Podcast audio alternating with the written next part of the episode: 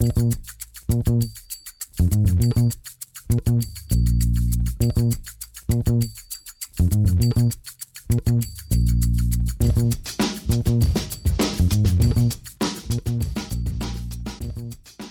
damit hallo und herzlich willkommen zu Football Rausch. Mein Name ist Tim Rausch und an meiner Seite ist wie immer Raman Ruprell. Guten Morgen. Guten Morgen, Tim. Bist du wach? Bist du bereit? Ich bin wacher als letztes Mal. Also ich bin noch, bin noch bereit. Ich habe mir diesmal, ich habe daraus gelernt, ich habe meinen Wecker gestellt und habe mich so ein bisschen, ja, eingrooven können. Du bist frisch und bevor wir reinspringen, ähm, wenn euch der Podcast gefällt, gerne auf Spotify abonnieren, bei iTunes eine Bewertung da lassen und uns auf den Social Media Kanälen folgen und wenn ihr richtig, richtig krass drauf seid, auch gerne teilen. Ähm, das hilft uns immer sehr weiter. Rahman, wir fangen an. Äh, Thanksgiving ist ja schon ein bisschen her. Ich würde sagen, die Spiele hat bis jetzt jeder gesehen. Da gab es schon zigtausend Analysen zu. Aber eine Personalie, da können wir das nochmal kurz abfeiern, die ist nicht mehr da, nämlich Matt Patricia. Der wurde entlassen von den Detroit Lions und ist jetzt auf dem, auf dem Free Agent Markt. ja, er ist auf dem Free Agent Markt, der ist jetzt verfügbar für nächstes Jahr. Ich bin wirklich gespannt, ob er nochmal einen Job bekommt, also nicht ob, er wird einen Job bekommen, aber was für einen Job er bekommen wird und wo er diesen Job bekommt. Vielleicht ähm, kommt er ja auch bei Bill Belichick wieder unter. Ich meine, da hat er am besten funktioniert. Zumindest das, was wir wahrgenommen haben, wie viel Einfluss er jetzt wirklich hatte, wer weiß das schon, nach diesen Leistungen bei den Lions. Aber ich bin davon, also bin davon überzeugt, dass er irgendwo unterkommt, aber dass er es verdient äh, hat, das glaube ich nicht. Ja, klare Worte. Ähm, aber ich habe auch das Gefühl, dass die Lions, besonders die Lions-Spieler, ihm keine Tränen hinterher weinen. Äh, wenn man da mal ein bisschen durch Social Media klickt, äh, der ein oder andere ehemalige Lions-Spieler hat sich da ja eh schon kritisch geäußert und hat die Aktion der Lions jetzt auch abgefeiert. Darius Slay. Also, ja, zum Beispiel. Ähm, und ja, die Lions, die sind, ich finde, die sind ein, ein super schwieriges Team einzuschätzen, wie es da jetzt die nächsten Jahre weitergeht. Da haben wir ja schon vor ein, zwei Wochen mal drüber gesprochen, weil du hast Matthew Stafford, der zumindest ein guter Quarterback ist, ähm, aber auch eben schon älter ist. Du hast irgendwie eine, eine Defensive, die auf dem Papier gut aussieht, aber nicht gut performt. Du hast ein, zwei gute Playmaker, Kenny Golladay, der aber auch bis jetzt noch keine Vertragsverlängerung hat, dessen Vertrag im Sommer ausläuft. Also da sind irgendwie ganz viele, viele Fragezeichen. Ja, die Personalie ist Matt Stafford, die sehe ich gar nicht so kritisch wie du oder wie andere. Er ist 32, also alt ist für mich im Quarterback-Sinne echt etwas anderes. Wenn man sieht, wie ein theoretisch noch ein Aaron Rodgers spielt oder äh, Matt Ryan, gut, der ist am Decline, aber trotzdem, der war mit 32 äh, etwa, war im Super Bowl. Also ich finde, das Alter ist jetzt nicht das Problem. Die Lions insgesamt sind das Problem und es ist gut, dass sie jetzt komplett aufräumen. Der äh, GM ist ja auch entlassen worden. Da muss einfach komplett neuer Wind rein. Die müssen sich neu aufbauen. Die haben ihren Quarterback für die nächsten 1, 2, 3 Jahre, das auf jeden Fall. Und wenn du es dann schaffst, in diesen drei Jahren ein neues Team zu entwickeln, was konkurrenzfähig ist, dann bin ich gespannt, ähm, wie Matthew Stafford spielt. Weil ich glaube, Matthew Stafford mit dem richtigen Coach kann immer noch, kann immer noch gut sein. Kenny Golladay hat dieses Jahr fast gar nicht gespielt, das darf man nicht vergessen. Dann ist die Offense einfach zahnlos. Swift ist in seinem ersten Jahr auch wenn er ein Running Back ist, bringt er einfach frischen, frischen Wind in diese, in diese Offense. Deswegen, ich würde da ein bisschen abwarten. Die Defense muss einfach mal richtig auf Vordermann gebracht werden. Letzte Frage dazu. Ähm, es gibt ja momentan zwei große Coaching- ähm, Wege, die man als Team einschlagen kann. Du kannst einmal den, den jungen, dynamischen, offensive-minded Head Coach wählen, der 24 Stunden vor dem Tape sitzt und das bis aufs Äußerste studiert. Oder du nimmst einen etwas altmodischeren, äh, aber dafür jemanden, der zum Beispiel dir super einen Teamzusammenhalt etablieren kann, der diese, wie man so schön sagt, Culture etablieren kann, der dafür Zusammenhalt in der Kabine sorgt, der den Grundstein für, eine stabile, für ein stabiles Team legt. Also wir nehmen mal zum Beispiel in Washington Ron Rivera. Der ist jetzt kein innovativer, junger, frischer Coach, aber der ist jemand, der bringt da, der bringt da eine Attitüde rein in die Mannschaft, der bringt Zusammenhalt in die Mannschaft. Ähm, ist so einer besser für die Lions? Ja, wahrscheinlich schon. Bei den Lions ist so viel im Argen. Ich glaube, die brauchen echt jemanden, der die erstmal zusammenschweißt. insgesamt bin ich kein Freund davon, das so zu unterteilen in diesen zwei Kategorien und zu sagen, der eine braucht den, der andere den und der eine funktioniert und der andere nicht. Das ist total unterschiedlich. Matt Rule zum Beispiel, finde ich, funktioniert sehr gut bei den, bei den Panthers und der gefällt mir auch sehr gut. Und der ist ja eher diese Kategorie Ron, Ron Rivera. Ähm, ich finde, man kann jetzt nicht sagen, dass, dass Matt Rule überall funktionieren würde. Das ist immer, es kommt immer ein bisschen drauf an und das ist von Fall zu Fall unterschiedlich. Aber die Lions könnten definitiv jemanden gebrauchen, der da bei den Lions selbst gar nicht mal sportlich ein bisschen, ja, durch die Facility fegt. Alles klar, dann lass uns doch jetzt mal in den Spieltag reinblicken. Ähm, wir fangen an mit den 19 Uhr Spielen wie immer.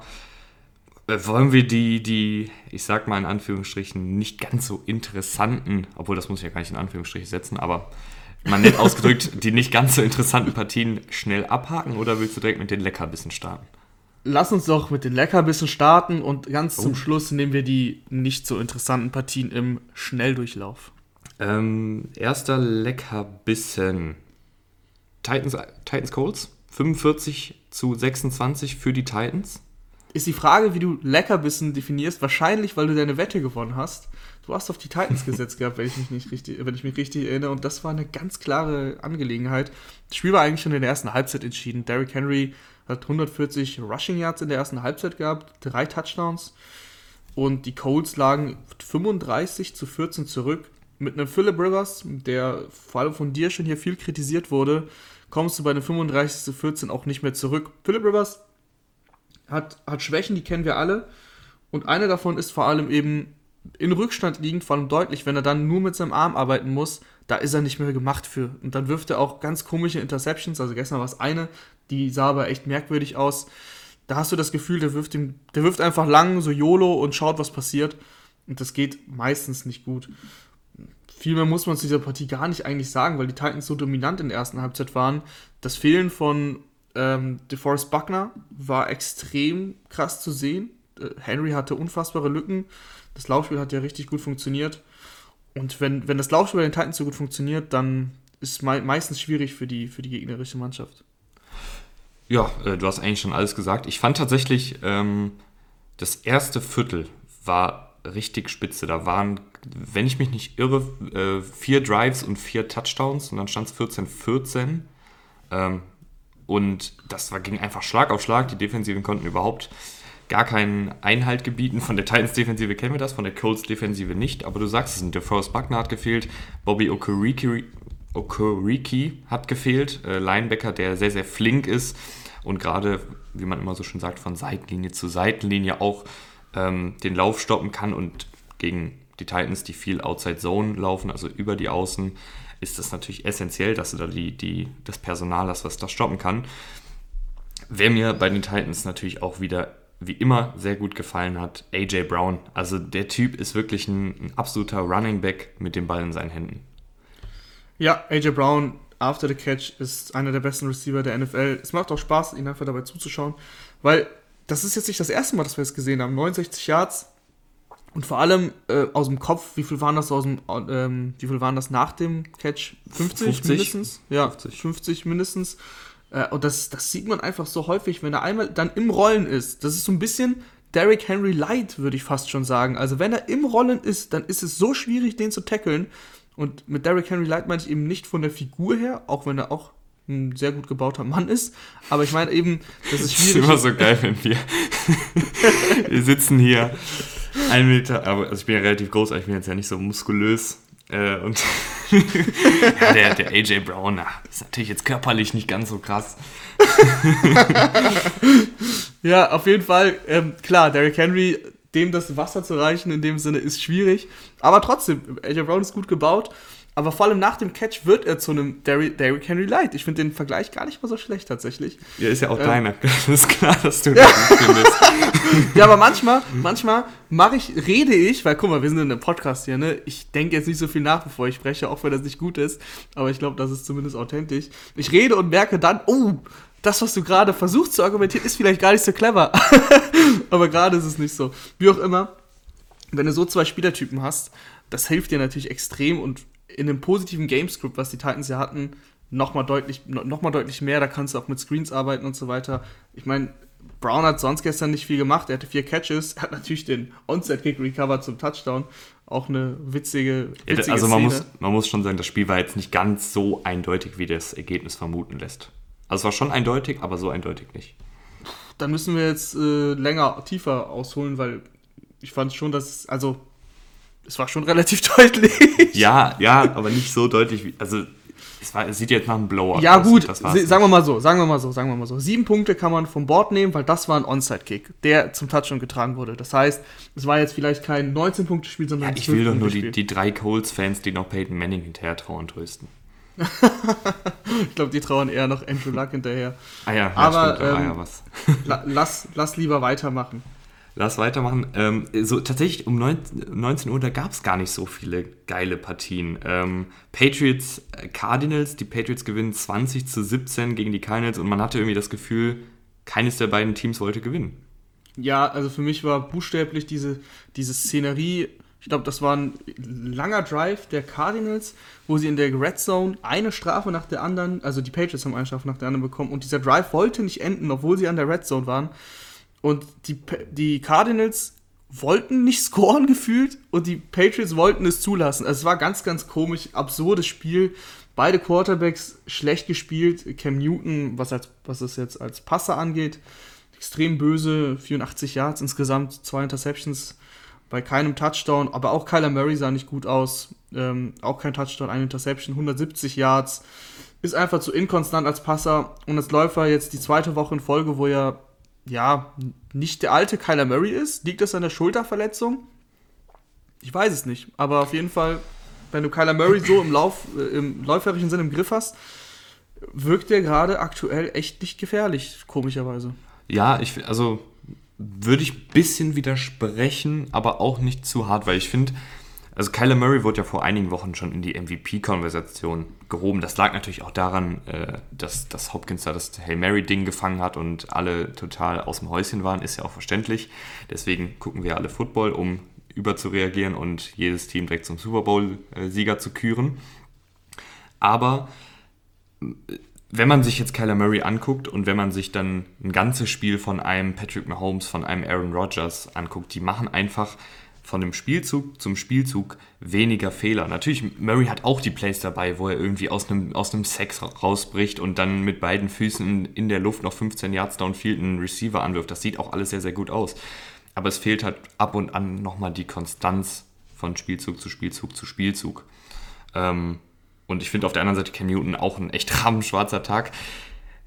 Diesmal würde ich es gar nicht auf die Receiver schieben, ähm, sondern es war einfach nicht gut von Cam Newton. Auch die, die, die Präsenz in der Pocket ähm, ist da manchmal einfach in den Sack reingelatscht. Ich, das sieht immer aus, als wäre da ein Roboter hinter der Line of Scrimmage. Ich habe ein bisschen das Gefühl, dass ihm auch einfach die Spritzigkeit fehlt, die er mal hatte. Also, genau was du meinst, ähm, in die Pocket treten und dann aus der Pocket noch rausscramblen. Eine Szene habe ich da im Kopf, ähm, wo es theoretisch möglich gewesen wäre. Er hat es versucht, aber er hat einfach nicht mehr diese Geschwindigkeit und vor allem diesen Burst am Anfang, dass du sagst, okay, die ersten Schritte sind so schnell, dass der Defensive Liner nicht mehr hinterherkommt, der von hinten ihn dann gesackt hat. Ähm, das ist schade, aber das ist auch, jetzt kommt jetzt auch nicht von ungefähr. Äh, Cam Newton ist eben auch nicht mehr der Allerjüngste und die Athletik geht halt irgendwann leider flöten. Ansonsten war das Spiel relativ äh, unspektakulär und ja, nicht wirklich berauschend. Man muss aber sagen, Cliff Kingsbury hat sich wieder meiner Meinung nach ähm, ja selber äh, ins Knie geschossen. Sie haben richtig mutig gespielt. Sie sind bei 4. und 5 teilweise dafür gegangen in diesem Mega Drive, den ich eben beschrieben hatte. Und dann ganz zum Ende des Spiels, dann wird er wieder konservativ. Dann kickt er bei 4. und 1 das Field Goal. Ähm, statt dafür zu gehen, statt auf den Sieg zu gehen. Er steht 2020 und Cam Newton, und das muss man ihm lassen, das hat er echt gut gemacht, hat es dann geschafft, einen Drive hinzubekommen, Isaiah Simmons hat mitgeholfen, ne? Helmet-to-Helmet-Contact, 15 Yards obendrauf. Aber die Patriots sind in eine Field Goal Range gekommen und die Patriots haben das Spiel gewonnen. Unter anderem, weil Cliff Kingsbury ja, zu konservativ war, das Field Goal genommen hat, den, den Ausgleich genommen hat, statt ähm, aggressiv zu sein und auf den Sieg zu gehen. Und äh, weil die Defense der Cardinals im entscheidenden Moment halt nicht gehalten hat. Isaiah Simmons, die 15 Yards, die tun dir halt doch extrem weh da. Ja, da habe ich auch die Diskussion gesehen, ob es jetzt eine Strafe war oder nicht. Es war Helmet to Helmet. Man hat am Anfang, äh, man hat am Anfang geglaubt, es wäre ähm, ein Late Hit, war es aber nicht. Also es war Helmet to Helmet. Ja, sehe ich nämlich auch so. Ähm, ja, Cardinals haben sich selber geschlagen und in dieser Division, wo sie drin sind, kann man sich das eigentlich nicht erlauben. Aber ich denke trotzdem, dass sie auf Playoff-Kurs gehen. Ob es für den großen Sprung reicht dieses Jahr, ich glaube eher nicht, weil dafür sind, ist auch ein Team viel zu krass, über das wir noch gleich sprechen werden. Machen wir weiter mit den Panthers gegen die Vikings. Auf dem Papier natürlich nicht so ein spannendes Spiel, aber 28 zu 27 für die Vikings, die jetzt langsam sich wieder in Richtung Playoffs orientieren. Ja, verrückt eigentlich. Nach dem Gackel-Trade haben wir alle schon das Tanken prognostiziert. Ähm, jetzt stehen sie 5-6 und 28-27 Sieg. Ich meine, das war ein komisches Spiel. Also die Vikings sind 10-0 in Führung gegangen, glaube ich, oder? Nee, es war 10-7 zur Halbzeit. Aber kassieren dann zwei Defensive Touchdowns mit in Back-to-Back-Snaps von Jeremy Chin, ähm, Fumble Return jeweils, glaube ich. Und es gab es so, das haben sie gestern bei der Red Zone gesagt, äh, so gab es das noch nie. Also Back-to-Back, -back, der gleiche Spieler mit einem, mit einem Return-Touchdown, das gab es noch nie. Und dadurch lagen die Panthers auf einmal 21-10 vorne und du wusstest gar nicht so genau warum, weil die Vikings theoretisch besser aussahen. Und ansonsten die Vikings mit Kirk Cousins, der wieder ganz gut aussah, der sowieso einen ganz guten Monat hinter sich hat, statistisch gesehen. Gestern gesehen irgendwie nur eine Interception, elf Touchdowns und äh, vier Siege. Und äh, der hat es dann ohne, ohne Thielen, der ja mit der Corona hatte, hat das dann mit den Chad Bibis und Justin Jefferson äh, der Welt hat das geschafft, das Ding Jetzt zu. Jetzt hast du gerade Chad Bibi und Justin Jefferson. Ja, ich wollte, ich Mann, wollte gerade, ich wollte gerade fortführen, ich wollte gerade fortführen. Justin Jefferson äh, ist unfassbar geil, also wirklich unfassbar, ähm, wie gut er auf seine Routen läuft. Der Touchdown, was der zweite? Ich glaube, es war der zweite Touchdown. Wie er da seinen Gegenspieler abgeschüttet hat, das ist ja quasi unfair. Mit einer sogenannten Sig-Route, um ja, also, ein bisschen Fachchinesisch reinzubringen. Und um es dann noch zu erklären, er geht komplett nach links, läuft also in die Mitte des, von rechts nach links, in die Mitte des Feldes, stoppt dann aber auf einem ja, Bierdeckel ab und dreht sich wieder nach rechts um und läuft dann nach rechts. Und das ist, ja, das ist extrem böse für einen Cornerback. Der verliert ihn dann auch aus den Augen. Touchdown. Und äh, da reicht dann die, die Qualität von, von Justin Jefferson, dass, dass diese Offense insgesamt am Laufen gehalten wurde. Ähm, und ganz zum Schluss wurde es, ja, da wurde es ein bisschen wild. Da wurde es ein bisschen wild. Äh, aber ich, ich finde, wir müssen trotzdem mal noch kurz über die Panthers und äh, den Quarterback und den Safety reden. Äh, danach kannst du ja dann nochmal die wilde Sequenz erläutern. Ähm, allgemein, Jeremy Chin, ich habe es ja gerade eben schon gesagt, die Leute tendieren immer dazu, komplett aus dem Häuschen ähm, zu gehen und ihn jetzt schon als Defensive Rookie of the Year abzustempeln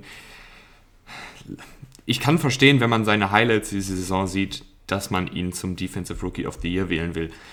Aber als jemand, der jeden Snap sich anguckt, der, der ist noch nicht da, wo ein richtig guter Safety sein muss. Also besonders in der Passverteidigung hat er schon sehr, sehr viel zugelassen.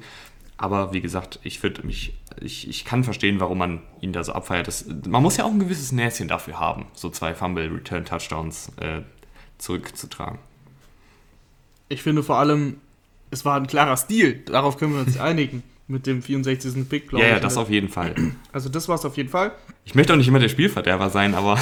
nein, nein, keiner ist hier der Spielverderber. Wir reden, versuchen doch das, über das zu reden, was wir sehen. Und du siehst äh, mehr Panther-Spiele als die meisten anderen da draußen, deswegen glauben wir das ja auch. Ähm, du wolltest aber noch über den Quarterback reden, über Teddy Bridgewater, dann ja. mach du einfach mal weiter. ja, das ist halt Teddy Bridgewater. Ich werde ich bin noch nie mit ihm warm geworden. Ich bin momentan nicht mit ihm warm und ich werde, glaube ich, auch nie warm mit ihm. Der ist jemand, der kann deine Offensive steuern, der kann ein paar Punkte auflegen. Ähm, in einem guten Scheme funktioniert das auch ganz gut. Der sieht auch gut aus dabei. Aber wenn, wenn, wenn Dritter und Sieben ist und ich im vierten Viertel bin und jetzt ganz dringend einen First Down äh, brauche, dann gehe ich eine lange, lange, lange, lange, lange Liste durch bevor ich Teddy Bridgewater als Quarterback auswähle. Ja, das Teddy Bridgewater-Spiel ist eben nicht spektakulär und vor allem, es wirkt immer so ein bisschen behäbig, aber ich bin da gar nicht so kritisch wie du eigentlich. Er ist halt, finde, ja, ja, kritisch ist, ich bin, ich bin einfach nicht davon überzeugt, dass er die langfristige Lösung ist. Und wenn man sich seinen Vertrag anschaut, ja. drei Jahre, Na guck mal, das erste Jahr ist doch schon um. Ja, ich, ich will im Draft eigentlich einen neuen jungen Quarterback, der einfach mehr Potenzial nach oben hat. Bridgewater gibt dir eine gute eine gute Basis, aber hat halt auch eine sehr niedrige Decke, wenn das Sinn ergibt. ja, doch, doch, das ergibt, das ergibt Sinn. Das, ist, das hast du schön aus dem Englischen aufs Deutsche übersetzt. Er hat einen guten Floor, aber Ceiling ist äh, eher fraglich. Bei Bridgewater ist das Ding einfach, der gibt dir in einer guten Offense, wie letztes Jahr bei den Saints, genau das, was du brauchst, aber er ist jetzt nicht allein verantwortlich dafür, dich zum Sieg zu tragen. Das wird er selten machen. Aber weil du eben gemeint hast, so Dritter und Sieben, ich finde, Bridgewater habe ich dieses Jahr schon ein paar Mal echt mobil unterwegs gesehen und da hat er auch ein paar gute Spins oder Jukes gezeigt, deswegen ich, bin ich da gar nicht so streng. Insgesamt, äh, ich hab, bin euch noch die wilde Sequenz schuldig. Die Panthers gehen 27, 21. Warte, Raman, Raman, Raman, lass mich kurz reingrätschen. Ein, ein Gedanke, ja. der mir gerade gekommen ist, damit ich vielleicht in, in fünf Monaten richtig gut aussehe. So ein Team wie die Bears, die wären perfekt für Bridgewater, finde ich. Gute Defense, genug Playmaker in der Offensive und er spielt einfach einigermaßen fehlerfreien Football. Ich glaube, die Bears mit Bridgewater wären ein, ein gutes Team. Die wären ein also, gutes falls Team. die Bears da ja. anrufen in der Offseason, ich habe es euch gesagt. So, jetzt dann bitte. Haben, dann haben sie zwei Quarterbacks mit viel Gehalt, aber gut, ist ja egal. Ähm, genau, ich wollte euch noch äh, sagen, was am Ende passiert ist. Das war echt wild. 24-21 stand es für die, für die Panthers. Die Panthers panten bei 2-18 auf der Uhr, glaube ich. Und Chad Beebe ist der Punt-Returner. Und Chad Beebe fummelt den Ball beim, beim Aufnehmen des Punts. Dann haben die Panthers logischerweise direkt First and Goal, schaffen es aber nicht. Bei Third and Goal verletzt sich DJ Moore, hoffentlich nicht zu schlimm. Knieverletzung, da drücken wir auf jeden Fall die Daumen. Die Panthers schießen dann 4 Goal, sind 27-21 vorne und dann ist es ausgerechnet, würde man sagen, im Fußball. Chad Beebe auf der anderen Seite, der dann in zwei Minuten also in zwei Minuten ist Kirk Cousins runtermarschiert, aber Chad Beebe hat dann den entscheidenden Touchdown gefangen zum Sieg. Der Extrapunkt war dann auch gut. Und dann war es aber immer noch nicht vorbei. Die Panthers hatten noch einen Drive und Teddy Bridgewater hat es geschafft, ähm, seine Mannschaft in Figo Range zu bringen. Und der eigentlich so verlässliche Joey Sly, von dem ich ein großer Fan bin, der breiteste Kicker der NFL, und der hat auch wirklich ein krasses Bein. Ähm, der hat den Kick, ja, da haben die Nerven geflattert. Das sieht man selten. Der hat den Kick komplett versemmelt. Echt schade. Ich habe den Panthers die Daumen gedrückt, weil ich bin einfach ein Fan von diesem Panthers-Team, muss ich sagen. Die gefallen mir richtig gut, weil sie eigentlich auf dem Papier her nicht competitive sind, aber so wie sie spielen und so wie sie gecoacht sind, sind sie competitive gegen die meisten Gegner und das finde ich einfach cool. Das gefällt mir natürlich auch. Ähm, ich würde sagen, wir machen weiter mit einem Team, was competitive ist und auch gleichzeitig in der Bilanz gut dasteht, nämlich den Cleveland Browns, die äh, knapp äh, 27 zu 25 gegen die Jaguars gewonnen haben.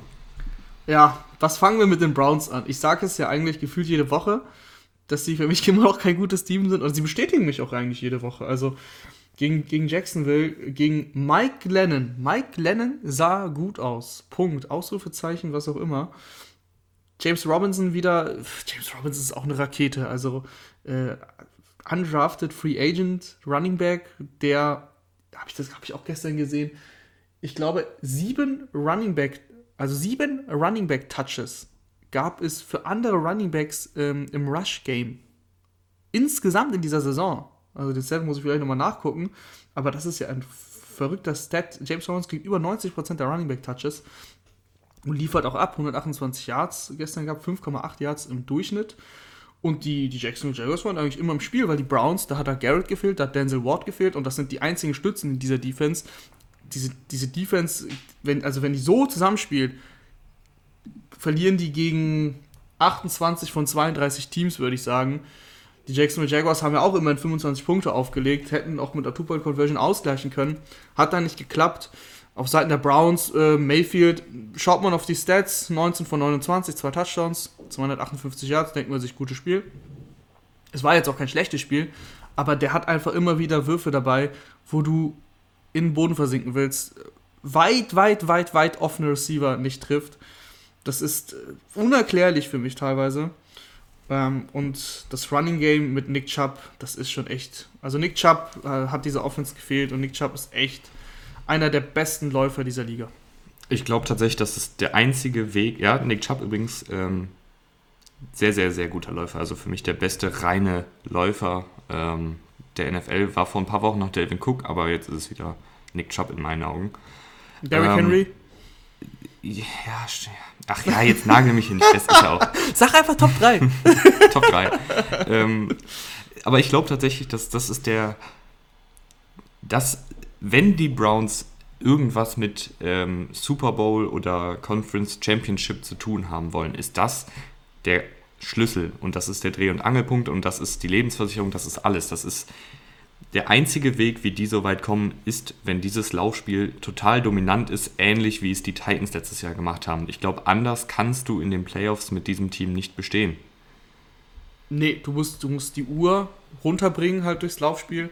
Du musst begrenzen, dass Mayfield Fehler machen kann. Wie gesagt, sie stehen jetzt 8-3. Für mich ist immer noch kein gutes Team. Ich hatte sie vor der Saison glaube ich, auf 10-6. Mal sehen. Das könnte ganz gut hinkommen. Aber ich war vor der Saison deutlich optimistischer. Ich habe Mayfield einen, ähm, einen Sprung zugetraut. Mayfield stagniert. Es wird jetzt nicht schlechter, es wird aber auch nicht besser. Diese, diese Würfe, das ist einfach zu viel. Also, ich glaube, einmal hatte er Higgins frei in der Endzone. Bei Fourth Down einmal ganz zum Ende des Spiels oder dritter und Short äh, hatte er, ich weiß gar nicht, wer es war, Hand war es, glaube ich, weit offen, den er nicht trifft. Ja, ich bin einfach, das ist, ich habe einfach genug gesehen, genug von Baker Mayfield gesehen, dass ich sagen kann, für mich, meiner Meinung nach, ist er kein guter Quarterback und das spricht umso mehr für Kevin Stefanski und das Laufspiel und allgemein diese Mannschaft, dass sie es geschafft hat, so 8-3 zu stehen. Das Schedule war nicht der härteste, muss man auch sagen. Und gegen die guten Gegner haben sie halt schon immer recht deutlich verloren. Relativ schnell können wir das Dolphins-Jets-Spiel abhaken. Die Dolphins gewinnen 20 zu 3. Äh, was, ich habe das, Spiel, hab das Spiel tatsächlich im Einzelspiel laufen gehabt, weil ich so ein riesen Ryan Fitzpatrick-Fan bin. Und zu dem Spiel kann ich wirklich nicht viel sagen, außer dass Frank Gore 18 Rushing Attempts hatte. Die meisten, des, die meisten im Spiel insgesamt. Und die Dolphins haben 20-3 gewonnen, nicht die Jets. Oh, ähm, habe ich so rum gesagt. Ja, natürlich haben die Dolphins gewonnen, aber jeder so, weiß ja, dass die Jets kein Spiel gewinnen. Das, das meinte ich, also hast du es falsch gesagt? Das wusste ich gar nicht. so, das so, meinte ich gar oh. nicht. Ach Nein, so, ich, dachte, ja, ich, meine Betonung lag darauf, meine Betonung lag darauf, dass Franco 18 Rushing Attempts hatte und man 20 zu 3 verloren hat. Das heißt, man war auch die ganze Zeit hinten und hat trotzdem die meisten Rush Attempts. Ach so. Ähm, das, darauf, darauf habe ich angespielt. Das ist okay. äh, ein Armutszeugnis für die, für die Jets und für Adam Gase. Und ein weiteres Armutszeugnis für Adam Gase ist unter anderem, dass er bei zwei Minuten auf der Uhr und ähm, Dolphins Ball zum Beispiel dann auch gar nicht mehr die Uhr anhalten wollte. Die Dolphins sind gelaufen, er hatte drei Timeouts, die Uhr läuft, die Dolphins denken sich, okay, dann knien wir jetzt ab. Und dann sind sie abgekniet. Die Jets haben keine Timeouts mehr genommen. Also, er hat gar nicht den Glauben und zu Recht auch nicht, aber er ist die, einz die einzige Person, die noch den Glauben haben muss, weil er ist der Coach. Und wenn der Coach den Glauben verliert, ähm, dann, ist, dann ist alles zu spät. Sam Darnold und, und so weiter. Also das, Sam Darnold ist dann im Endeffekt wieder die ärmste Sau. Ähm, zwei Interceptions gehabt. Natürlich sieht er nicht gut aus, aber ich meine, in diesem Team, das ist ein bisschen nachträglich, ein bisschen wie Josh Rosen. Klar, bei Josh Rosen war es das erste Jahr in dem Cardinals-Team, das so schlecht war. Jetzt bei, bei Sam Darnold, wie soll er sich denn präsentieren? Ich finde, die, die Jets in den letzten Wochen offensiv eigentlich besser aus. Perryman, Mims und Crowder, das, das ist wirklich ein solides Wide Receiver Trio, aber in dieser, in dieser Mannschaft, da geht nichts zusammen. Ja, ich, du hast eigentlich alles gesagt, ich muss, muss nichts mehr hinzufügen. ich habe eigentlich, eigentlich auch schon viel zu viel über die Jets gesagt. Ja. Dann lass uns doch ganz, ganz schnell von da verschwinden und, äh, äh, naja, gut, wir fahren jetzt nach Cincinnati ähm, zu den besser? Bengals, die 17 zu 19 verlieren. Ein knappes Spiel hätte man vor dem Spiel vielleicht gar nicht gedacht, weil Brandon Allen äh, bei den Bengals aufgelaufen ist als Quarterback. Ja, also Brandon Allen hatte einen Drive, der gut war. Das war dann ein Touchdown auf Higgins. Ähm, aber ansonsten haben sie halt auch davon gelebt, dass sie einen Kickoff-Return-Touchdown hatten. Und ja, und Daniel Jones hat sich verletzt, davon haben sie auch gelebt. Also Colt McCoy ist da reingekommen, der nicht mehr viel zustande gebracht hat, der jetzt keinen Fehler gemacht hat, wenn ich mich richtig erinnere, aber er hat halt nicht viel zustande gebracht. Und so waren sie immer so ein bisschen im Spiel. Die Giants haben Field Goals gekickt dann in der zweiten Halbzeit. Gereicht hat das trotzdem nicht, weil, ja, Brandon Allen hatte nur einen guten Drive. Er hätte zwei gebraucht. Äh, ja, äh, eigentlich würde ich gerne jetzt hier direkt weitermachen, aber die Giants sind ja jetzt Erster in ihrer Division. Also müssen wir eigentlich noch ein bisschen über die Giants reden. Wir können auch gerne noch ein bisschen über die Giants reden. Ähm, bei den Giants hat eigentlich relativ viel, naja, relativ viel ist vielleicht zu viel, aber es hat ein paar Sachen haben gut ausgesehen. Evan Engram, 6 Catches, 129 Yards, ähm, war ja mein Breakout-Kandidat. So langsam kommt da ein bisschen was. Diese Giants Offense, ich glaube, sie limitiert ihn immer noch. Also so ein Spiel wie gestern, das limitiert ihn jetzt nicht, aber er kann das häufiger machen. Ähm, das Laufspiel über Wayne Goldman, ja, 4 Yards im Average ist nicht viel, aber er hat auch 24 Rush Attempts bekommen und 94 Yards. Immerhin haben sie ein beständiges Laufspiel mit Wayne Goldman. Nachdem eben Barkley rausgefallen ist, ist es doch schon mal etwas. Und im Gegensatz zu den Bengals, die ja auch auf ihren Running Back verzichten, mixen, also mit Bernard und ja, die anderen Spieler, Sean Williams, ähm, Trayvon Williams, ich meine, was war denn eigentlich mit P. Ryan? Naja, der hat keinen Rush Attempt bekommen. Also die Bengals kriegen es nicht hin, das Laufspiel zu etablieren. Boah, Laufspiel etablieren, habe ich gerade ernsthaft gesagt. naja, wie auch immer. Ja, gut, mit so einem Quarterback muss man ja laufen. Ja, das schon, das schon, aber das ist diese Floskel mag ich nicht. Naja, wie auch, wie auch immer. Die Bengals ging es nicht hin, ein Laufspiel hinzubekommen. ähm, und, und die Giants schon. Und die Giants mit, mit Daniel Jones haben genug getan, eben um das Spiel zu gewinnen für die Zukunft, für die Division. Schwierig, Daniel Jones soll wohl ein paar Wochen ausfallen. Ähm, also das, das war eine Oberschenkelgeschichte, vielleicht ein Muskelfaserriss, man weiß es nicht, aber ich habe gelesen, dass es mehrere Wochen, also zwei, drei, vier, irgendwie sowas sein soll. Und dann mit Colt McCoy, aber in der NFC East brauchst du ja nicht viele Spiele gewinnen, mal gucken. Vielleicht verlieren sie alles, aber die anderen verlieren auch alles. Nee, es geht nicht, weil die spielen ja alle noch gegeneinander. Irgendwo muss auch mal ein Sieg kommen. ja, sie spielen noch Woche 17 gegen Dallas. Ich glaube, da ist dann auch Daniel Jones wieder zurück und da ist ein Sieg drin. Irgendwo muss auch mal ein Sieg kommen, ist vielleicht auch eine Floskel, die Chargers-Fans ganz gut kennen. Äh, gestern hat es wieder nicht geklappt, 17 zu 27 verloren und wieder ist es Anthony Lynn, den ich einfach als Head Coach, ich habe die Schnauze voll, Rahman. Ähm, ja, ich habe die Schnauze doppelt voll. Also ich, mir, ich war immer relativ nett äh, Anthony Lynn gegenüber. Ich habe die Kritik verstanden, ich habe die Kritik auch geteilt. Aber ich wollte ihm irgendwie eine Chance geben und gestern hat er für mich jeglichen Kredit verloren. Äh, das Playcalling, die Entscheidungen, die sind einfach so schlecht und so fraglich und es ist einfach zu viel. Es ist einfach too much, was er den Chargers antut, was er Justin Herbert antut. Und es ist so, dass du, dass du denkst von der Couch aus, und wir denken ja immer, dass wir alle super viel Ahnung haben und das alles natürlich viel besser machen würden, was ja nicht so ist. Aber das denkt man ja von der Couch aus. Aber es passiert so oft diese, diese Fehler und dieses schlechte ja, Management passiert so oft, dass du irgendwann sagst, ey, oh, jetzt mal ganz ohne Scherz, das würde ich wirklich besser hinkriegen. Und das würde ich, dieses Playcalling und diese Entscheidung, die er trifft, würde ich wirklich besser hinkriegen. Also mir fällt da ein, was machst du in der ersten Halbzeit, wenn du zurückliegst, 17-6, ähm, hast irgendwie noch 35 Sekunden und zwei Timeouts, hast 4 Ton 1, lässt die Uhr 14 Sekunden runterlaufen, bis sich alle aufgestellt haben und dann nimmst du das Timeout um dann zu panten. So, was machst du? So, was machst du am Ende des Spiels? Äh, Austin Eckler kriegt einen Laufversuch bei 20 Sekunden ohne Timeouts. Sie liegen mit 10 Punkten zurück an der Goal-Line. Was machst du? Der Ball, also er wird gestoppt, die Uhr läuft fast auf Null.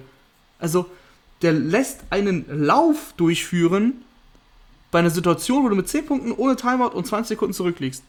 Was zur Hölle? Und insgesamt halt auch dieser, diese, dieses Laufspiel ist einfach, selbst mit Austin Eckler nicht gut. Austin Eckler als, als Spieler ist ein Difference Maker, weil er als Receiver mega ist. Ich, ich weiß einfach auch nicht mehr weiter. Ja, äh, solange sie nicht Matt Patricia verpflichten, ist es mir eigentlich relativ egal. Äh, ich hoffe einfach, dass da mal ein kreativer Coaching kommt, weil die Offensive und auch die Defensive, ja, das ist ja seit Jahren das, das, das Ding bei den Chargers. Es ist ja Talent da. Du hast jetzt auch sogar einen Franchise Quarterback, der richtig, richtig gut und richtig jung ist. Du hast einen, einen guten Receiving Core, du hast eine, eine, Defensive, die, wenn sie nicht gerade alle auf Injured Reserve sind, was kann. Da geht ja was bei den Chargers und trotzdem stehen sie jedes Jahr katastrophal da und das war auch der Grund, warum ich vor der Saison die irgendwie bei, weiß nicht, 5 und 11 angesiedelt habe und dafür sehr viel Stress bekommen habe von Chargers Germany zum Beispiel, logischerweise. Ähm, es sind einfach die Chargers. Und ich habe das Gefühl, wenn Anthony Lynn da bleibt, dann bleiben das auch die Chargers, die wir jetzt kennen. Joey Bosa, ein Monsterspiel gemacht, was leider ja nicht mit einem Sieg belohnt wird äh, und auch vielleicht ein bisschen untergeht, aber drei Sacks und sechs Tackles for Loss, fünf Quarterback-Hits, ein Pass verteidigt, zwei Fumbles rausgeholt. Ähm, ja, das ist. Nee, zwei Fumbles rausgeholt, das war jetzt, das war jetzt Quatsch. Ein recovered, sowas. Ähm, das war einfach ein richtig, richtig, richtig starkes Spiel. Aber wie gesagt, es bringt den, es bringt den Chargers im Endeffekt nicht viel, weil Josh Allen genug getan hat. Das war auch nicht viel. Wir haben noch gar nicht über die Bills geredet. Äh, es war auch nicht viel, hat auch wilde Entscheidungen getroffen. Ähm, das war auch eine Sequenz, da haben sie sich die Bälle hin und her gegeben mit Turnovers. Also im letzten Quarter, glaube ich, haben sie da echt hin und her geworfen, Justin Herbert und Josh Allen. Und da war, glaube ich, noch ein Fumble dabei. Und ähm, man, muss, man muss sagen, das Laufspiel hat mal funktioniert bei den Bills, was auch relativ selten ist. Devin Singletary, der die letzten zwei Wochen wirklich abgetaucht war, hat gut gespielt. Zach Moss hat gut gespielt. Und sie sind den Ball überhaupt gelaufen, weil das haben sie teilweise ja gar nicht gemacht. Ähm, ja, das war, das war ganz gut und das hat halt gereicht, weil die Chargers eben so schlecht eingestellt sind, gecoacht sind und ja, das Playcalling so schlecht ist. Rahman, ich habe ich hab mal eine Frage und zwar, letzte Woche halten die Raiders Schritt für Schritt mit den Chiefs mit, mit dem amtierenden Super Bowl Champion und dem wohl besten Team der Liga. Und gestern lassen die sich 43 zu 6 von den Atlanta Falcons verprügeln. Das ist die NFL. Das ist die NFL. Da gibt es immer Ergebnisse, die selbst so angebliche Experten wie wir nicht, ähm, ja, da können wir, können wir nicht argumentieren und das erklären und, und das sagen. Nee, das ist die NFL und das war so ein, genau so ein Spiel, wo du einfach nicht weißt, was du dazu sagen sollst. Die, die Falcons haben ja alles dafür getan äh, am Anfang des Spiels, trotz Überlegenheit nicht davon zu ziehen. Ne? Sie haben schön Field Goals gekickt in der ersten Halbzeit, drei Stück, nur einen Touchdown erzielt, obwohl sie Turnover rausgeholt haben. Die Defense war halt richtig gut, der Falcons, dass man das mal sagen würde, aber die haben wirklich viele Turnover äh, rausgeholt. Ich glaube, eine Interception von K, aber es waren auch ein paar Fumbles dabei. Also äh, K hat den Ball dreimal gefummelt und sie noch dreimal verloren. Josh Jacobs hat den Ball einmal gefummelt. Und der Turnover war ein Pick 6, wenn ich mich richtig erinnere. Zumindest war einer auf jeden Fall ein Defensiv-Touchdown. Das, das macht dann den Unterschied. Die Falcons fand ich, also du siehst jetzt 43 Punkte auf dem Board, aber ich fand die Falcons sahen wirklich schlecht aus, sogar offensiv. Ähm, vor allem, wenn es in Richtung, Richtung Red, Red, Zone geht, auch ein bisschen davor, aber halt eben auf dem Weg zur Red Zone, schon in Field Goal Range, da haben die keine Mittel gefühlt. Also Calvin Ridley ist der einzige brauchbare Receiver in dem Moment weil Julio Jones verletzt ist. Da geht da nichts und dann kickt halt auch ein, ähm, ein Q 5 Field Goals. Ich muss gerade nachschauen. Ja, 5 von 5. Ist auch echt ein sehr verlässlicher Kicker geworden. Aber wenn ich hier über einen Kicker reden muss, dann stimmt irgendwas in dieser Offense einfach nicht. Auch wenn sie 43 Punkte gemacht haben. Das, sieht, das hört sich blöd an, aber schaut euch das Spiel an. Aber vielleicht stimmt ja was im Coaching. Interimscoach Raheem Morris, der gewinnt Spiel um Spiel. Ist das vielleicht jetzt sogar dann jemand, wo du sagen würdest, warum nicht als langfristige Option? Ähm, ja, die Siege geben, geben ihm Argumente, aber mein Gefühl sagt mir nein. Mein Gefühl sagt mir, dass, dass die einen Umbruch, auch die brauchen einen Umbruch. Und ich bin jetzt nicht so überzeugt von der Spielweise, dass ich sagen würde, Ray Morris ist die Lösung. Also, wie gesagt, ich habe ja gerade noch das Spiel eigentlich kritisiert. Die Raiders waren eben extrem schlecht. Äh, und, und so kennt man die Raiders gar nicht. Ähm, normalerweise sind die, Ra sind die Raiders eine Mannschaft, die eine sehr hohe Basis haben, wie du es eben gesagt hattest. Also wirklich ein Floor. Die, die bringen ihre Leistung, zumindest bis zu einem gewissen Level. Aber da gestern hat einfach nichts funktioniert. Und das lag jetzt nicht an Raheem Morris. Äh, die Falcons ich glaube, die brauchen auch wie, nicht, nicht ganz so krass wie die Lions, aber die brauchen auch einen neuen Anstrich einfach. Und ich weiß nicht, ob das die richtige Entscheidung wäre. Der sollte auf jeden Fall da den erhalten bleiben und da ein gewichtiges Wort mitreden können. Head Coach bin ich noch ein bisschen skeptisch. Wir müssen ja sowieso abwarten. Ähm, lass uns weitermachen mit den ganz 49ers. Kurz, Tim, ja. Ganz kurz, Tim. Eine Sache habe ich noch zu den Raiders. Ähm, Gruden ich, ich bin auch durch mit Gruden. Ich bin, ich bin auch durch oh. mit Gruden. Oh. Ich bin durch mit Gruden als Head Coach. Ich glaube, dass, dass äh, John Gruden ein wirklich richtig, richtig guter Offensive Coordinator wäre, wär, der nur die Play, Plays callt, aber nicht die Entscheidungen trifft. John Gruden hat beim Stand von boah, ich, ich will nicht lügen, 16, 30. Ich glaube, es stand 24-3.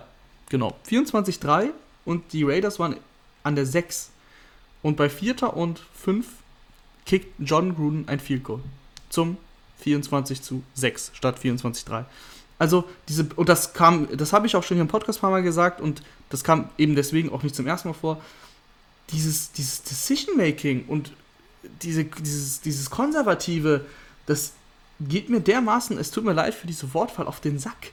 Also es, es, es nervt mich einfach, wenn ich das sehe, weil wofür spielst du denn? Also spielst du, um nicht ganz so hoch zu verlieren, nicht 43 zu 3, sondern 43 zu 6. Und ich bin ein Fan von John Gruden als, als Gameplaner, als jemand, der, der, der eine Offense aufbaut, aber nicht als Coach, also als Head Coach, der Entscheidungen trifft. Das, das finde ich wirklich äh, bedenkenswert für die Raiders, die den noch echt viele Jahre an der Backe haben und sie finden ihn alle ganz toll und die Medien finden John Gruden äh, ganz toll, aber die Entscheidungen, die er trifft, die werden es irgendwann richtig kosten, wenn es wichtig ist. Gestern hat es keiner, also nicht keiner, aber haben es nicht die meisten gesehen. Aber wenn, wenn die Raiders mal richtig competitive sind und irgendwie auf dem Weg zum Super Bowl sind, wird so eine Entscheidung es den Raiders irgendwann kosten. Harte Worte von dir. Ähm, aber du hast es ja eigentlich schon selber äh, gerade beantwortet. Die sind noch so lange an den gebunden. Ich glaube nicht, dass sie ihn loswerden. Und die Raiders stehen ja auch gut da. Also ich glaube schon, dass die wollen die noch, die wollen ihn noch gar nicht loswerden. Das ist eine persönliche Meinung von mir. Da muss man mir auch nicht zustimmen. Aber dieses, äh, diese, diese Entscheidungsfindung ist für mich einfach ähm, top, also untere Bottom Five in der NFL. Das ist, das ist, zu, das ist einfach schlecht. Vielleicht sollten wir einfach mal ein, ein paar Coaches einführen, die einfach nur für äh, Clock-Management und äh, wann man bei viertem Versuch dafür gehen sollte, eingestellt werden. Das wäre ein Anfang. Dann lass uns doch jetzt, jetzt wirklich zu den 49ers gegen die Rams gehen. Äh, die 49ers gewinnen 23 zu 20 und die 49ers sind einfach zu gut gecoacht, um schlecht zu sein. Ja, die 49ers sind zu gut gecoacht, um schlecht zu sein und sie haben gestern echt ein paar Spieler zurückbekommen. Unter anderem Debo Samuel. Ich habe ja schon wirklich häufig von ihm geschwärmt und leider hat er fast die ganze Saison Verletzung, verletzungsgeplagt eben verpasst. Aber gestern kam er zurück und hatte gezeigt, was für ein Spielmacher der ist. Also die Catches, die der hatte, die waren alle so ungefähr fünf Jahre von der Line of Scrimmage entfernt. Und was er dann nach dem, nach dem Catch rausgeholt hat, eigentlich, also wir haben eben über AJ Brown äh, geredet und ich habe bewusst gesagt, einer der besten nach dem Catch, weil Debo Samuel ist mindestens auf einem Niveau und ich reagiere gar nicht über, weil das ist jetzt nicht so, dass er das gestern zum ersten Mal gezeigt hat. Er hat es diese, dieses Jahr auch nicht zum ersten Mal gezeigt, aber fast, weil er eben verletzt war. Man sieht ihn selten, wenn er verletzt ist, deswegen schade drum. Aber Debo Samuel mit dem Ball in der Hand ist eine Waffe. Und ähm, die 49ers sind so gut gecoacht, haben echt gute Defense gespielt. Äh, Jared Goff das Leben richtig zur Hölle gemacht. Und dann sind sie eben immer noch kein schlechtes Team. Also, ich meine, die waren ja vor der Saison predicted, die Division zu gewinnen, auch von uns. Also, Jimmy Garoppolo ändert natürlich viel, aber nicht so viel, dass du sagst, dass, dass die jetzt ein 3 und 13 Team wären. Das sind sie nicht. Ja, und die Rams haben mal wieder irgendwie gezeigt, beziehungsweise eigentlich nicht die Rams, sondern Jared Goff, dass wenn er nicht äh, innerhalb eines Schemes operieren kann und wenn er eben selber kreieren muss, dass es einfach nicht so gut aussieht. Äh, es ist jetzt schon seit, seit Wochen immer das Thema, äh, seit, vielleicht sogar schon seit Jahren, äh, dass halt Goff deutlich abhängiger von McVay ist als umgekehrt. Ich weiß nicht, also mit den Rams ist es auch so ein Team, da muss schon wirklich alles alles glatt laufen, ähm, dass die irgendwie tief in die Playoffs kommen. Ähm, die kommen, glaube ich, in die Playoffs, aber wie weit es dann geht, ist fraglich. Äh, Aaron Donald auf der anderen Seite, ich müssen wir kurz erwähnen, war halt wieder super.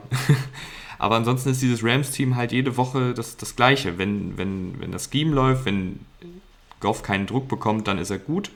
Dann ist er vielleicht sogar sehr gut. Aber sobald eben mal ein Verteidiger durchkommt oder sobald mal Dritter und 16 ist oder Zweiter und 17, dann wird es halt schwierig. Ja, genau so ist es. Und ähm, ja, ich habe das ja schon mal gesagt, Jared Goff geht so weit, äh, beziehungsweise die Rams kommen so weit, wie Jared Goff es zulässt. Also, wenn Jared Goff fehlerfrei bleibt, dann haben die wirklich viel Potenzial, weil diese Defense auch extrem gut spielt. Gestern war das eine Katastrophenleistung von Jared Goff, wenn man ehrlich ist. Und trotzdem waren die richtig gut im Spiel, weil die Defense gehalten hat, weil die Defense einen Score erzwungen hat, weil Aaron Donald irgendwann aufgedreht hat. Aaron Donald mit dem Fumble, der dann zum Score geführt hat. Äh, und dann, wie gesagt, mit so einer krassen Defense waren sie noch im Spiel und trotzdem verlieren sie das Spiel, weil Jared Goff einfach, ähm, wenn Jared Goff das Spiel machen muss und das, eben das Laufspiel nicht funktioniert und das Laufspiel hat auch nicht funktioniert, sie hatten einen richtig langen Lauf von Cam Akers, ansonsten ging da gar nichts, also wirklich gar nichts. Lasst euch von den Stats nicht blenden. Ähm, und wenn dann eben Jared Goff das Spiel machen muss, dann ist es, dann ist es schwierig. Die Interception auf Sherman, das war nach einem Play-Action und ich weiß jetzt nicht, was er da gesehen hat, aber da stand halt von, von Josh, äh, von äh, Sherman standen in, im Umkreis von drei Meter stand da keiner. Also keine Ahnung, was er da gesehen hat. Beim Pick, den der Rookie Kinlaw zurückgetragen hat zum Touchdown, da hat er viel zu lange die innere Uhr tick, tick, tick, balllos werden. Nein, er wird den Ball nicht los. Irgendwann ist der Druck da und dann trifft, äh, dann wird er, glaube ich, noch im Arm berührt und deswegen ist es ein Pick 6. Also das, sind, das, ist, das ist immer das Gleiche, worüber wir hier reden müssen bei Jared Goff. Und ähm, wie gesagt, wenn, wenn er so spielt wie gestern, dann geht es gar nicht weit für die Rams. Aber er wird natürlich nicht immer so spielen. Und deswegen, klar kommen sie in die Playoffs und sie können auch ein Playoff-Spiel gewinnen. Im Endeffekt reicht es trotzdem nicht. Dann machen wir weiter mit den Denver Broncos, die 3 zu 31 gegen die New Orleans Saints verlieren. Und Rahman, kein schlechtes Wort über Kendall Hill, hin, warte, Kendall Hinton. Glaubst du, dass ich jetzt gesagt hätte, Kendall Hinton ist nicht der Franchise-Quarterback? Also nee, müssen wir mal. Ja. Wir dürfen jetzt nicht zu hart sein. Also eigentlich nein, nein, ich bin überhaupt nett. nicht hart. Ich sag gar nichts. Also ich sag, ich, ich sag Respekt. Ich sag Respekt an, an Kendall Hinton, dass er, dass er gespielt hat, dass er das gemacht hat, was er, dass er da auf dem Platz stand.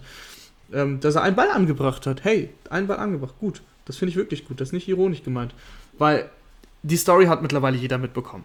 Die Broncos hatten alle ihre Quarterbacks auf der Covid-Liste, weil selber schuld. Viele haben ja kritisiert, dass sie, warum lässt die NFL die spielen. Ähm, sie haben keine Masken getragen, sie haben Absprachen nicht eingehalten, sie haben gesagt, sie hätten keinen Kontakt gehabt, kein Close Contact zu, zu Driscoll und hatten ihre Tracing-Geräte ja, nicht bei sich, die halt verfolgen, ob, ob sie wirklich Close Contact hatten. Am Ende haben sie es dann zugegeben, deswegen gab es diese Verzögerung von zwei Tagen, weil äh, Driscoll wurde Donnerstag positiv getestet und Samstag kam es ja dann raus. Wie auch immer, im Endeffekt hatten sie keinen Quarterback, sie haben sogar versucht, einen Assistenzcoach ähm, auf Quarterback spielen zu lassen, das hat die NFL untersagt. Und dann hatten sie eben Kendall hinten, den viele Spieler der Broncos gar nicht kannten, also die eigenen Mitspieler, haben äh, gesagt auf Nachfrage, den haben wir tatsächlich noch nie gesehen. Äh, wie auch immer, er hat dann er hat eben gespielt, er musste es dann richten und dass das nicht klappt ohne, ohne Gameplan. Die haben sich ja nicht vorbereiten können auf die Situation. Das ist klar. Äh, immerhin drei Punkte aufs Board bekommen, nicht zu null verloren, weil McManus ein 58-Yard-Figur reingehauen hat. Ansonsten braucht man jetzt nicht viel, nicht viel darüber reden. Also die Broncos ja, konnten genauso viele Punkte gemacht wie Tom Brady und die Bucks. Gegen die Saints, genau. Ähm, die Broncos konnten sich nicht darauf vorbereiten und genauso sah es aus. Und Kendall hinten ist dann, und man redet, ich habe es ja heute schon gesagt, dass Sam Darnold die ärmste Sau ist. Kendall Hinton ist wirklich die ärmste Sau. Und wer da irgendein schlechtes Wort über Kendall Hinton oder sich über ihn lustig macht, das ist einfach unangebracht. Ähm, auf der anderen Seite Taysom Hill, zweites Spiel als Starter. Und ja, Taysom Hill, Taysom Hill, das ist, das ist zum Scheitern verurteilt eigentlich. Und das Problem der Saints ist, dass die Saints einen echt einfachen Schedule haben in der Zeit, wo Breeze ausfällt. Nächste Woche geht es wieder gegen die Falcons ran. Davor die Woche ging es gegen die Falcons ran. Ähm, auch wenn die Falcons heute gut aussahen, aber man, wir kennen ja die Atlanta Falcons. Also das ist dann auch tagesformabhängig. Und gegen die Denver Broncos Defense, die echt gut, gut ist, jetzt nicht überragend, aber gut, da hat Taysom Hill nichts eigentlich hinbekommen. Er war irgendwann dann nur noch der, der Quarterback, der ein Quarterback Power gelaufen ist. Also eigentlich, wenn man hart ist, ein Running Back. 9 von 16, äh, 78 Yards, hat einfach den Ball immer zu lang gehalten, braucht viel zu lange, um seine Reads durchzugehen. Ich habe das Gefühl, und das ist jetzt ja nicht verkehrt, wenn man äh, Michael Thomas immer anvisiert, aber er hat nur die Augen auf Michael Thomas. Wirklich, äh, das ist sein erster Read und da geht er dann auch hin. So ist auch eine Interception dann zustande gekommen mit einem Tip-Ball. Ich sehe es gerade sechs Targets Thomas und dann hat Camara und Cook haben zwei und sonst halt nur 1, 1, 1.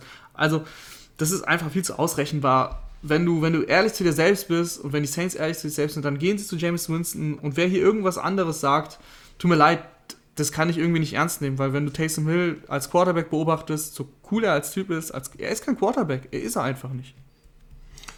Ja, bin ich bei dir. Also voll. Ähm, Taysom Hill sah ja schon gegen die Falcons teilweise nicht gut aus. Ähm, Gerade halt, wenn es eben darum geht, dass er selber was kreieren muss. Und ähm, gegen die Broncos sah es einfach noch schlechter aus, muss man so hart sagen. Er soll einfach die Rolle ausfüllen, für die er prädestiniert ist. Also diesen, du hast halt dann auch nicht mehr das Überraschungsmoment, ähm, wenn du wenn er halt die ganze Zeit nur Quarterback spielt, dann kannst du ihn ja nicht auf Tight End aufstellen oder als Running Back oder als Fullback oder eventuell auch mal als Quarterback. Ähm, das fehlte dann einfach und ich fand, das war ja auch immer das, was ihn so ein bisschen unausrechenbar gemacht hat. Und so ist jetzt halt, jo, ist halt ein Quarterback. Ähm, und ich glaube, wenn James Winston spielt, kannst du ja trotzdem Taysom Hill mal einstreuen. Der kann ja auch mal ein, zwei Pässe werfen, aber ein ganzes Spiel mit Taysom Hill als Quarterback geht auf Dauer nicht gut. Taysom Hill hat immer noch keinen Touchdown-Pass geworfen. Ähm, in seinem, ich weiß nicht wievielten Spiel. Und der hat jetzt zwei zumindest gestartet. Naja, machen wir weiter. Was haben wir denn noch offen? Wir haben noch offen ähm, Tampa Bay Buccaneers, die 24 zu 27 gegen die Kansas City Chiefs verlieren. Und ich, lustigerweise, lustigerweise, vor dem Spiel, das war vor dem Spiel, könnt ihr zeitlich nachgucken, habe ich einfach mal so ich weiß nicht warum, äh, ehrlich gesagt. Manchmal twitter ich einfach drauf los. Ich habe einfach getwittert, äh, Tyreek Hill ist der wertvollste Receiver der NFL. So. Und dann Ausrufezeichen. Ja, und dann Tyreek Hill hat gegen die Buccaneers 13 Catches, 269 Yards und drei Touchdowns rausgehauen. Ähm, ich will gar nicht mich jetzt zu sehr selber loben, weil ich muss gestehen, das war jetzt gar nicht auf, auf die kommende Partie äh, bezogen. Ich wollte, habe jetzt nicht in die Glaskugel geguckt und wollte da jetzt irgendwie prognostizieren, dass, dass Tyreek Hill da jetzt komplett rasiert und ausrastet. Ähm, sondern es ging mir eigentlich eher darum, weil jetzt viele ja sagen, Hopkins ist der beste Receiver, Devontae Adams ist der beste Receiver, das ist auch korrekt, die, die kann man als beste Receiver betiteln. Aber der wertvollste Receiver ist für mich Tyreek Hill, weil er einfach dafür, weil kein Receiver den Gameplan der, der Defensive so stark beeinflusst wie Tyreek Hill. Du musst als Defensive den immer im Auge behalten, du musst ihn doppeln, du, du musst ihm so viel Aufmerksamkeit schenken, dass es halt für, den, für die anderen Spieler ähm, deutlich leichter wird und für die ganze Chiefs-Offensive deutlich leichter wird, weil sich mehr Räume ergeben. Das war eigentlich die, die Kernaussage des Tweets. War natürlich dann, dann praktisch, dass er 269 Yards und drei Touchdowns raushaut.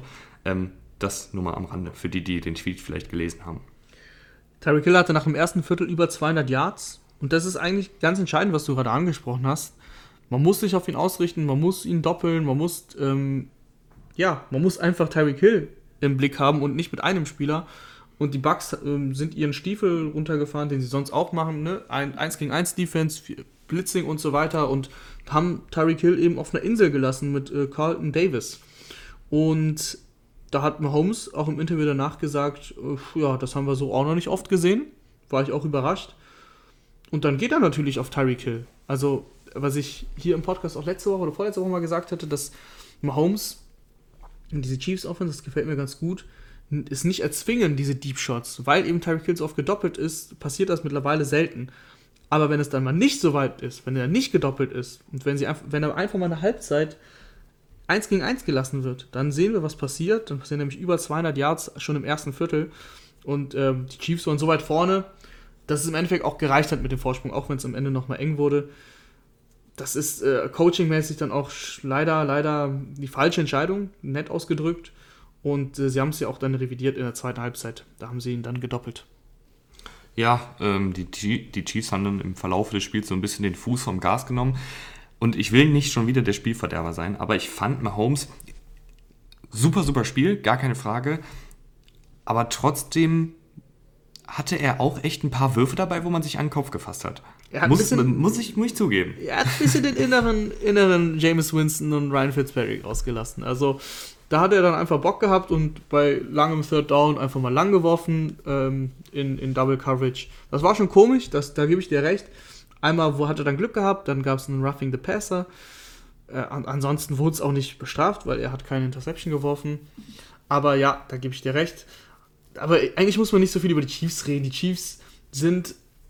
Doch, ich muss mal die, die, den, den, den Titel der Folge vielleicht ähm, erklären. Cheetah the Cheetah. Ne? Also Cheater ist ja der Spitzname von Tyreek Hill und der war einfach in dem Spiel ein Cheat, für die, die es jetzt noch nicht verstanden haben. Du weißt immer, wenn man sowas erklärt. Nach 54 Minuten. Immer, wenn man sowas erklärt, ist es nicht gut. Aber ist, ist, Ja, ein, to- ist ein toller Titel. Nein, also um, um äh, die Chiefs haben, wie gesagt, das ist für mich mit Abstand eigentlich das beste Team der Liga. Mir fällt jetzt keins ein. Hast du ein Team, wo du sagst, das kann mit den Chiefs mithalten?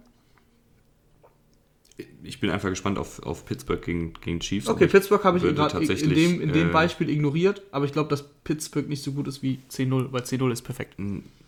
Ich glaube auch, dass die Chiefs gegen die Steelers gut aussehen werden. Aber das ist ja Zukunftsmusik. Ich freue mich jetzt schon auf die Playoffs. Ich hoffe, ich hoffe, dass es dieses Spiel gibt. Also eigentlich muss es ja das AFC Championship Game werden. Ich hoffe auch, dass uns die beiden Teams nicht enttäuschen und vorher rausfliegen.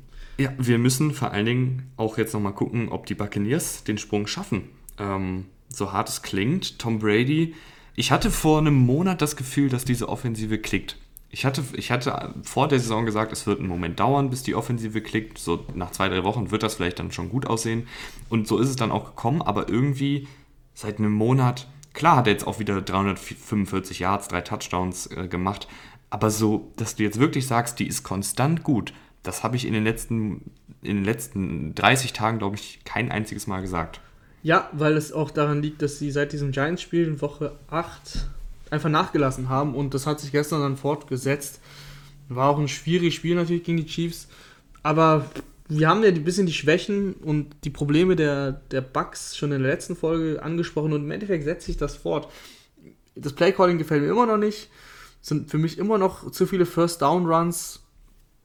Ähm, und ansonsten spielst du halt sehr, sehr viele Deep Shots. Also sehr, sehr häufig wird Mike Evans downfield getargetet, was nie richtig flüssig aussieht. Er hatte neun Targets, drei Catches. Und ich weiß ich bin einfach kein Fan davon, wenn man Brady in diese Offense steckt, die nur tief wirft und sonst den Ball läuft. Es gibt noch die, die Mitte des Feldes und ähm, da ist ja auch ein Chris Godwin zu Hause, der gestern auch acht Catches hatte für 97 Yards, aber da war auch ein 44-Yard-Catch dabei, der halt tief war. Klar, das hat da funktioniert. Insgesamt musst du aber diese Offense, das, das kann, eine, kann keine Downfield-Offense für mich sein. Du musst diese Offense ab und zu, zwei, dreimal im Spiel, kannst du mal einen tiefen Ball versuchen. Aber ansonsten alles über die Mitte des Feldes. Klar, ab und zu auch Zeit, aber über die Mitte des Feldes geht viel mit Brown und mit Chris Chris Godwin. Und dann kannst du eine Shots auf Evans wagen. Du hast noch einen Gronkowski, der gestern gut aussah, ne? Sechs Catches, 106 Yards. Aber so wie diese, wie die Bucks ihre Offense aufbauen, ich meine, es hat ja auch lange nicht funktioniert. Am Ende haben die Chiefs, wie du gesagt hast, auch, auch defensiv dann ein bisschen den Fuß vom Gaspedaler genommen, indem sie einfach soft gespielt haben. Einmal hat ein dieser Deep Shot, waren, was war das, 30 Yards, glaube ich, auf Evans, das hat dann funktioniert, es war ein Touchdown, aber es hat oft genug nicht funktioniert und war kurz vor einer Interception und zweimal hat er ja auch sogar einen Pick geworfen, ich weiß jetzt gar nicht, wer die Targets da waren. Ähm, wie auch immer, das ist einfach, es ist einfach unrund. Ja, das trifft ganz gut. Ähm, ich würde sagen, wir können das Spiel abhaken und zum letzten Spiel des Spieltages gehen, beziehungsweise zum bisherigen Spieltag äh, sind, stehen ja noch zwei Partien aus. Ähm, die Bears verlieren 25 zu 41 gegen die Packers und dieses Spiel, Rahman, ich werde ich werd müde, einfach immer das Gleiche über die Bears zu sagen. Obwohl die Defensive dieses, diese Woche auch nicht gut war. Also es war einfach gar nichts gut. Ich wollte gerade sagen, also die Defensive hat fast gar nichts gestoppt. Ein Punt haben sie in der ersten, also ein Punt haben sie rausgeholt, wo es noch entscheidend war. Irgendwann aber kam, glaube ich, der zweite dazu, wo die Packers nur noch gelaufen sind. Aaron Jones und Jamal Williams jeweils 17 Rush Attempts, das haben sie sich sehr gut aufgeteilt. Sahen beide, sahen beide ganz gut aus. Aaron Rodgers hat gemacht, was er wollte. Ich glaube, die ersten drei Touchdowns waren alle nach Play Action. Ähm, da sieht man wieder, wie wichtig Play Action ist. Das pass, es klappt einfach zu häufig, dass du die Linebacker vorziehst, dass du da, dass du da einfach die Defense kurz täust und dann ähm, eben Erfolg hast im Passspiel. Ansonsten Aaron Rodgers MVP-Leistung, wenn man nur das Spiel sieht. Das war echt, da hat alles geklappt. Der hat aus dem Kopf heraus keinen Fehler gemacht. Und äh, Mitch Trubisky auf der anderen Seite hat gespielt für Nick Foles. Nick Foles hat bisher verletzt. Ich weiß gar nicht, ob er jetzt auch der Starter ist. Wenn Nick Foles fit wäre, das kann man nicht sagen. Sah teilweise. Ist auch eigentlich egal. Ja, spielt auch eigentlich keine große Rolle. Ähm, spätestens mit der Niederlage ist man raus aus dem Division-Rennen und ist man auch raus aus dem Playoff-Rennen. Und ähm, er sah teilweise ganz gut aus, aber dann gab es auch die Würfe, wo du dir einfach nur in den Kopf gefasst hast. Play-Action, Daniel Mooney.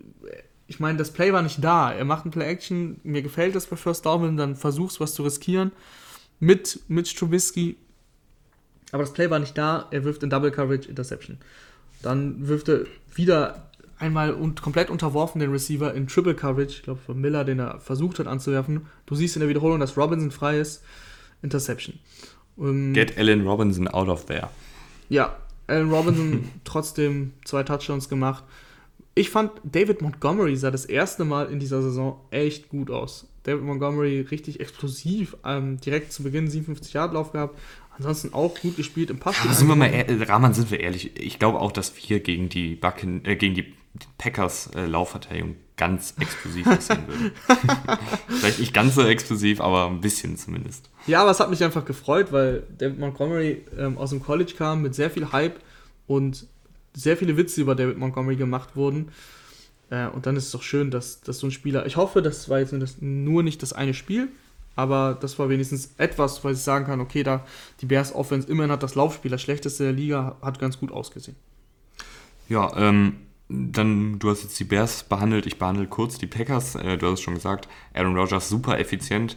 Ähm, zwei Sachen, die mir aufgefallen sind, die ich gut finde. Ähm, Equanimous St. Brown wird ein bisschen mehr in diese Offensive eingeführt. Hatte, muss man ehrlicherweise sagen, wir sind natürlich immer für, für unsere Deutschstämmigen in der NFL, aber man muss auch so fair sein und sagen, dass er echt ein paar Probleme hatte, gerade äh, in den letzten Wochen mit Drops ähm, und einfach wenig Action gesehen hat. Jetzt in dem Spiel hat er ein paar, paar Catches gemacht, hat auch ein paar, paar schöne Szenen gehabt, das finde ich immer sehr, sehr cool. Und in der Defensive, ähm, letztes Jahr waren es die Smith Bros, die auf Sackjagd gegangen sind. Ähm, Zedarius spielt immer noch gut. Preston Smith total abgefallen, war letztes Jahr auch nicht ganz so krass, wie die äh, Zahlen vielleicht vermuten lassen haben. Keine Ahnung, ob das richtig Deutsch ist, ist ja auch egal, ihr wisst, was ich meine. Ähm, und da spielt jetzt Rashawn Gary, der letztjährige Erstrundenpick. Ähm, also Preston Smith wird da echt ein bisschen aussortiert so langsam. Weiß nicht, ob er vielleicht jemand ist, der dann in den Playoffs nochmal explodiert oder so. Das wäre auf jeden Fall für dieses Team wichtig, da einfach nochmal einen zweiten oder dritten Spieler zu haben, der Druck auf den Quarterback konstant bringt ähm, und auch den Lauf mal stoppt. Also Leute. Ähm, Preston Smith gestern aber zumindest ähm, ganz gut ausgesehen. Also den Touchdown auch gemacht zwei Quarterback-Hits gehabt. Äh, aber ansonsten, ähm, natürlich hast du vollkommen recht. Und. Sieht aber immer weniger Snaps. Also ja, das, das, das stimmt. Sagen. Das stimmt, das stimmt. Aber gestern, wie gesagt, ähm, tatsächlich mal sein bestes Saisonspiel fast sogar. Wie auch immer, Daniel Savage, äh, Savage, oh Gott, Daniel Savage, ähm, zwei Interceptions gehabt. Also die Defense, die kann was gegen schlechte Offenses, aber gegen, gegen die guten Mannschaften äh, ist es halt schwierig, wenn du das Laufspiel überhaupt nicht stoppen kannst. Und ähm, dann, dann bist du auch durch die Luft schlagbar. Da kann Jay Alexander, Jay Alexander nicht alles, alles alleine richten. Boah, jetzt, jetzt, jetzt bringe ich gerade die Divisions durcheinander. Aber das wäre so ein typisches Team, was die, zum Beispiel die Browns, die ich eben angesprochen habe, das könnten die dann irgendwie in so einem Upset-Win vielleicht schlagen, weil das Laufspiel dann so gut funktioniert und Aaron Rodgers gar nicht erst aufs Feld kommt. Sowas. Aber ich weiß jetzt nicht genau, wie das in den Playoffs aussehen würde. In der reinen Theorie, nein, AFC gegen NFC. Okay, ja. In der reinen Theorie wäre das cool. Ich, ich, ich, ich schmeiße es immer durcheinander. Das ist doch nicht schlimm. Das ist doch nicht schlimm. Nee, aber das ist dann so, so, ja, ist ja auch egal, kommt ja eh nicht zustande. Ey, der Super Bowl, der ist ja noch möglich. Ah, da, müsst, ah, da würde ich mich jetzt aus dem zehnten Stock rauslehnen, das, das möchte ich nicht riskieren. Da ist der Fall zu tief. Naja, wie auch immer, wie auch immer, ähm, das war eigentlich ein sehr, sehr deutliches Spiel, auch wenn es dann 41-25 ist, ähm, viel zu knapp. Die Bears, äh, die Bears, die Packers waren 41 zu 10 sogar schon vorne, also da brauchen wir jetzt auch gar nicht länger drüber reden. War ein dominanter Sieg. Ja, und das war auch ein netter Podcast. Ich hoffe, es hat euch gefallen. Äh, wenn ja, könnt ihr es gerne zeigen, indem ihr bei iTunes eine Bewertung da lasst oder ähm, uns auf Social Media teilt und uns folgt und so weiter und so fort. Wenn ihr Kritik habt, wenn ihr Kritik habt, äh, auch immer gerne uns schreiben. Wir sind da sehr, sehr offen. Nur keine Beleidigungen, die werden sofort weggebannt. Ja, Beleidigungen sind natürlich unangebracht, aber Kritik gerne und danke fürs Zuhören. Wir hören uns dann am Freitag wieder. Tschüss.